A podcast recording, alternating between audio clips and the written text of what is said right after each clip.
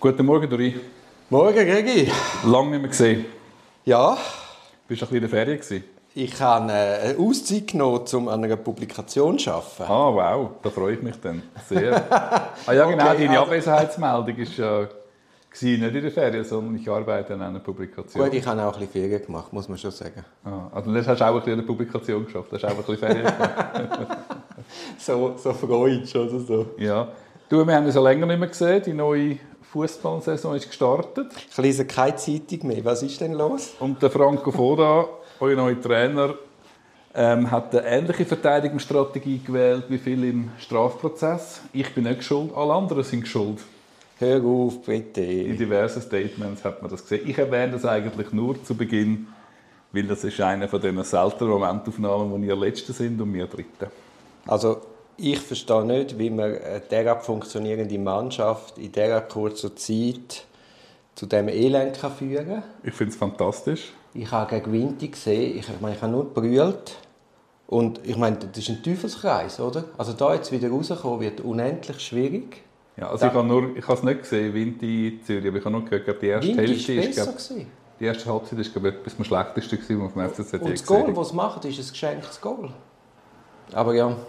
Und ich habe dann auch so gedacht, okay, was macht jetzt der Canepa? Man kann ja schon Fehler machen.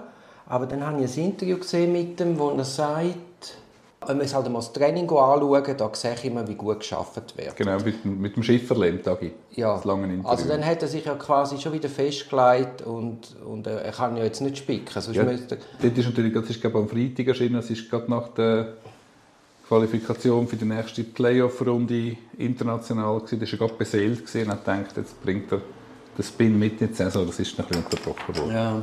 Ich verstehe nicht ganz, wie man, wie man sich festlegt auf einen deutschen Trainer, wenn sechs Bundesliga-Clubs gleichzeitig einen Trainer suchen und die graben ja dann den deutschen Markt ab. Also nur schon, dass wir den Trainer, den wir jetzt haben, bekommen haben, ist ja auch irgendwie ein Zeichen. Ich habe letztens in einem Podcast, in der dritten Halbzeit, das ist ja. manchmal auch, finde ich, einer der besten zum Fußball, hat einer von diesen Journalisten gesagt, der Franco Foda war, glaube ich, der österreichische Nazi-Trainer, gewesen, oder? In der letzten EM hat, glaube ich, der, jetzt weiss man, glaube den Namen nicht mehr, Ich glaube, der Alaba, der Alaba und der Stürmer da, der, Arnautovic. genau, die haben ja sozusagen schlussendlich die taktischen Anweisungen selber gemacht und haben immer noch auf den Trainer gelassen. Das ist das völlig an denen vorbeigegangen. Eben, das habe ich einfach gehört, aber ob es jetzt da bereits einen Graben gibt zwischen der Mannschaft und dem Trainer, sehen wir dann. Ja, wir sind auch ein Fußball-Podcast. Ja, meine Erfahrung aus der eigenen Aktivzeit ist, ich meine, entweder läuft es am Anfang oder es läuft nicht. Aber es ist etwas fast nicht mehr zu hinbekommen. Ich würde jetzt schampa gerne über deine Aktivzeit reden, aber das verbietet mir sicher das Maul. Wieso? So wie wir in der Vorbereitung diverse andere Punkte aufgegriffen haben, wo ich auch nicht darüber berichten ja. Also wir haben Du hast, ja- eben einen, du hast eben einen Übernahme gehabt in deiner Aktivzeit, wo ich jetzt nicht darf sagen Der Melkstuhl. Ja, ja, ja, ja, ja, ja, ja. Ja, aber das müssen wir vielleicht ein anderes Mal aufklären.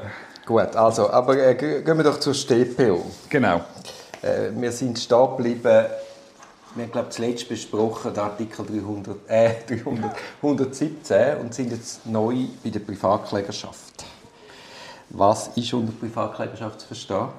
Privatklägerinnen, Privatkläger sind geschädigte Personen, die einfach dazu kommen, sie müssen sich sie müssen ausdrücklich erklären, weil am Strafprozess teilzunehmen. Genau, als Straf- und oder Zivilkläger. Das ist wichtig. Und oder, also es ist kumulativ oder alternativ.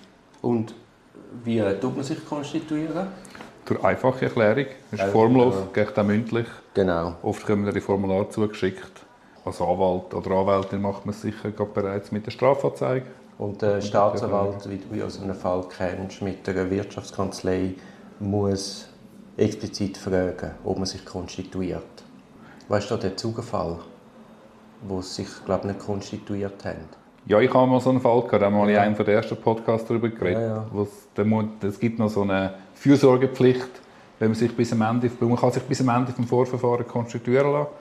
Und wenn man sich nicht von sich aus erklärt hat, muss man explizit darüber äh, nochmal nachfragen. Genau. Und wichtig ist auch zu wissen, dass man dann nicht den Staatsanwalt ersetzt oder dem seine Arbeit machen muss, sondern einfach neben dem am Verfahren teilnimmt. Genau, bei Antragsdelikt ist man automatisch Privatkläger. Das vielleicht noch. Was ist, wenn man sich nicht als Privatkläger konstituiert? Dann hat man einfach viel weniger Verfahrensrecht. Parteirecht, ja. Dann hat man glaub, vermutlich wieder Anzeigestatter. Der Anzeigestatter kommt glaub, einfach Bescheid über, Ja. über äh, den Ausgang des Verfahrens und Und mehr man, nicht. und man wird natürlich als Zeuge einvernommen und nicht als Auskunftsperson. Was ist dort der entscheidende Unterschied? Das muss ich immer wieder nachlesen. Wenn du als Privatkläger Also bis- einvernommen wirst, als Also Privatkläger, als Auskunftsperson einvernommen wirst, hast du eine Aussagepflicht. Eben, das sind dann Bestimmungen über, die- also du hast eine Aussagepflicht, genau, das ist im Genau. 178. Du wirst aber nicht nach, wie 300, ansteht, du wirst aber nicht nach 307. Du wirst nicht nach 307 ermahnt. Genau, aber es, es findet dann gleich Bestimmungen über Zeugen Anwendung. Genau. Also es ist einfach nur, du hast keine Strafbarkeit, wenn du lügst. Genau. Aber du musst aussagen. Und äh, hast eine Erscheinungspflicht. Ja gut, bei der Wahrheitspflicht ist, ist, noch, ist ja noch ein, äh, ein schmaler Grad. Also der Rechtspflege, falsche Anschuldigung. Selbstverständlich, das kommt natürlich wieder Ja, ja. dazu. Ja. Ähm, was ist schon noch wichtig? Also eben, man kann gesagt, man kann kumulativ oder alternativ sich erklären. Gibt es Gründe für dich oder hast du schon dir überlegt, ob du dich nur als Straf- oder nur als Zivilkläger konzentrierst? Oder tust du dich immer gerade als beides? Oder für deine Klientinnen natürlich? Ja, am Anfang natürlich als beides, um die Option offen zu halten. Aber es kann ja dann schon sein, dass man Lösungen findet und Zeit zu der anderen zurückzieht. Das Problem ist ein bisschen, dass man bereits mit der Erklärung als Zivilkläger teilzunehmen mit der Erklärung, also mit der ordnungsmäßigen Konstituierung als Zivilkläger, das bewirkt Rechtshängigkeit. Das ist der 122er Absatz 3 von der StPO. Und das hat eine Sperrwirkung. Also sobald man sich als Zivilkläger konstituieren lassen hat, wenn man nebendran nachher auf dem ordentlichen Zivilweg eine Klage einreichen hat man dort eine Sperrwirkung und wird verlieren. Da muss man sich bewusst sein. Ja gut, aber das ist ja per se nicht schlecht, weil äh, dann kann man adhäsionsweise äh, seine Forderungen geltend machen, quasi so im Schlepptau vom Strafverfahren. Und das ist ja deutlich einfacher Das ist als sehr einem oft- ordentlichen Zivil. Das ist sehr oft interessant. Es kann durchaus Konstellationen geben, wo man, will, äh, wo man will vorwärts kommen will. Du weißt ja, ein Strafprozess kann ja, Ja, kann komplett gehen. einschlafen. Ja. Dass man dort vorwärts kommt, dann muss man schauen. Gut, das Schöne ist natürlich, man hat bei der Adhäsionsklage man hat keine Fortführungslast. Man kann es jederzeit zurückziehen, Zivilklage, und nur als Strafkläger weitermachen. Und dann hat, das- fällt natürlich auch die Sperrwirkung wieder dahin. Ja. Das ist ein Punkt, wo man auch schon begegnet ist, wo man muss aufpassen muss. Wenn erfolgt keine adhäsionsweise Beurteilung durch das Strafgericht? Er will, müsste nachlesen im Gesetz. Also wenn das Verfahren eingestellt wird oder eben wenn ein Strafbefehl ergeht. Genau. Das ist ja auch nicht ganz klar, warum das der Gesetzgeber so gesehen hat. Das ändert sich jetzt aber, glaube Ist das schon Ja. Spruchreif? Und dann, wenn Zivilansprüche nicht ausreichend begründet und beziffert sind, oder wenn zum Beispiel eben die beschuldigte Person freigesprochen wird oder der Sachverhalt nicht spruchreif ist.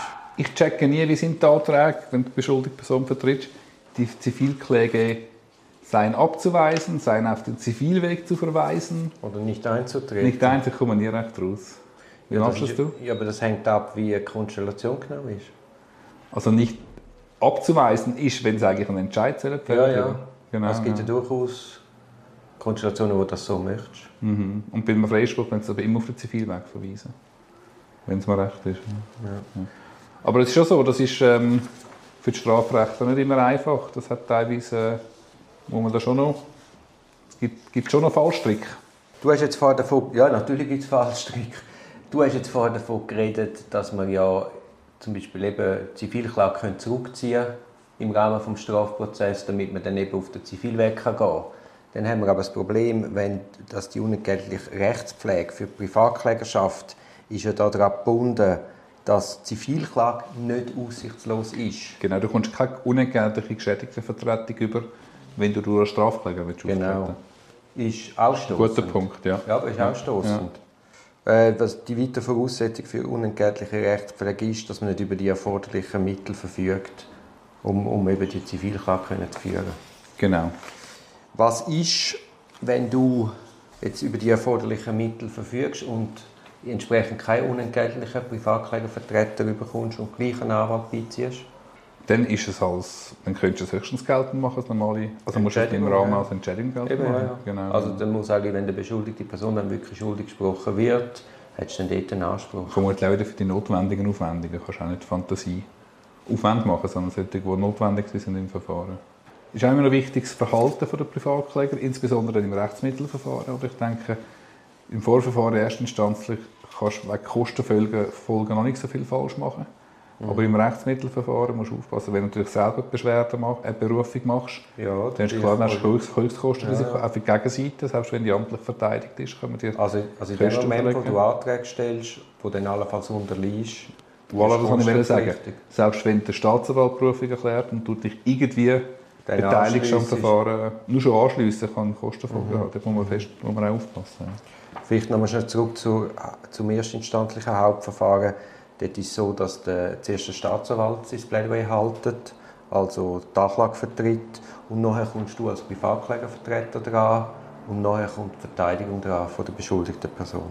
Genau, das haben wir auch schon beim Vinzenz-Prozess ein bisschen diskutiert, dass das durchaus Sinn machen kann, dass man nur noch ein, also im Sinne des Strafkläger nur noch auf einzelne Punkte eingeht, dass man sich dort, wenn der Staatsanwalt, Staatsanwältin gut plädiert hat, dass man nicht alles zu lange wiederholt und dass man dann auf Zivilpunkte geht, beziehungsweise das allenfalls schon vorab eingibt, weil man es ziemlich trocken kann. Beim abgekürzten Verfahren hat die Privatklägerschaft eine spezielle Stellung. Eine sehr starke Stellung. Genau. Wobei es ist ein bisschen der, der Fallstrick ist, man kommt die Anklageschrift zugestellt über im abgekürzten Verfahren und wenn man nicht innerhalb frisch schriftlich die ablehnt, gilt es als zugestimmt. Aber eine Voraussetzung ist, ah nein, Entschuldigung, abgekürztes Verfahren ist nicht Voraussetzung, dass man sich über Zivilansprüche einigt. Voraussetzung ist, dass die Privatklägerschaft zustimmt oder auch konkludent zustimmt. Und darum geht das abgekürzte Verfahren mit Privatklägern nie ohne Einigung über Zivilansprüche ja, entsprechend hast du ein bisschen... Hast einen rechten Hebel und dann dort werden bessere, bessere Entschädigungen zugesprochen werden als dann tatsächlich im Sachgericht. Eben, es ist also so ein bisschen nicht ganz kongruent bei unserem Gesetz im Sinne von abgekürzten Verfahren derart starke Stellung und im Rahmen des Strafbefehls einstweilen gar keine Stellung. Mhm. Du musst auch aufpassen, vielleicht als Privatklägervertreter. Das du ja gut, also wenn du nicht den Betrag X zahlst, ja, ja, stimmen wir nicht zu. Stimmen ja. wir nicht zu. Dann hast du auf einmal noch andere Fragen, die du stellen ja. Dann hast du als Privatkläger auch eine Beschwerdelegitimation. Das hast du vorhin schon angesprochen. Also ähm, Rechtsmittellegitimation grundsätzlich, ja. Ja, genau. Ja. Wenn du mit dem ersten instanzlichen Entscheid nicht einverstanden bist. Ja, das ist... Warte jetzt mal noch rein. Jetzt äh, schaue ich doch noch rasch nach in der revidierten StPO. Ich finde das noch cool wenn wir aber jetzt versuchen, schon die revidierten Bestimmungen mitzunehmen, wir können ja nicht immer in fünf Jahren wieder die ganze StPO besprechen. Also ja, ja, mach das schnell. Also ich habe es schon gefunden. Der neue Artikel 353 Absatz 2 StPO wird lauten, die Staatsanwaltschaft kann im Strafbefehlsverfahren über Zivilforderungen entscheiden, soweit diese von der beschuldigten Person anerkannt sind oder sofern erstens deren Beurteilung ohne weitere Beweiserhebungen möglich ist, also liquider Sachverhalt, und zweitens der Streitwert 30.000 Franken nicht übersteigt. Also eine Kannbestimmung. Und warum gibt es echt eine Streitwertobergrenze von 30.000? So die äh, Macht des Staatsanwalts nicht noch mehr auszubauen. Ja gut, das verstehe ich jetzt gerade wieder mal nicht. Aber wo hast du das gefunden, um das vielleicht noch zu verdanken? Ja, also es ist einfach der Schlussabstimmungstext vom Nationalrat nach der Bereinigung über strafprozess.ch natürlich, genau. wo sonst über, Su über Suchenfeld, Revision, kommst du auf den Link. Danke, genau. Conny. Eben, danke, Conny. Wir müssen sagen, ich greife unglaublich viel auf die Homepage zu.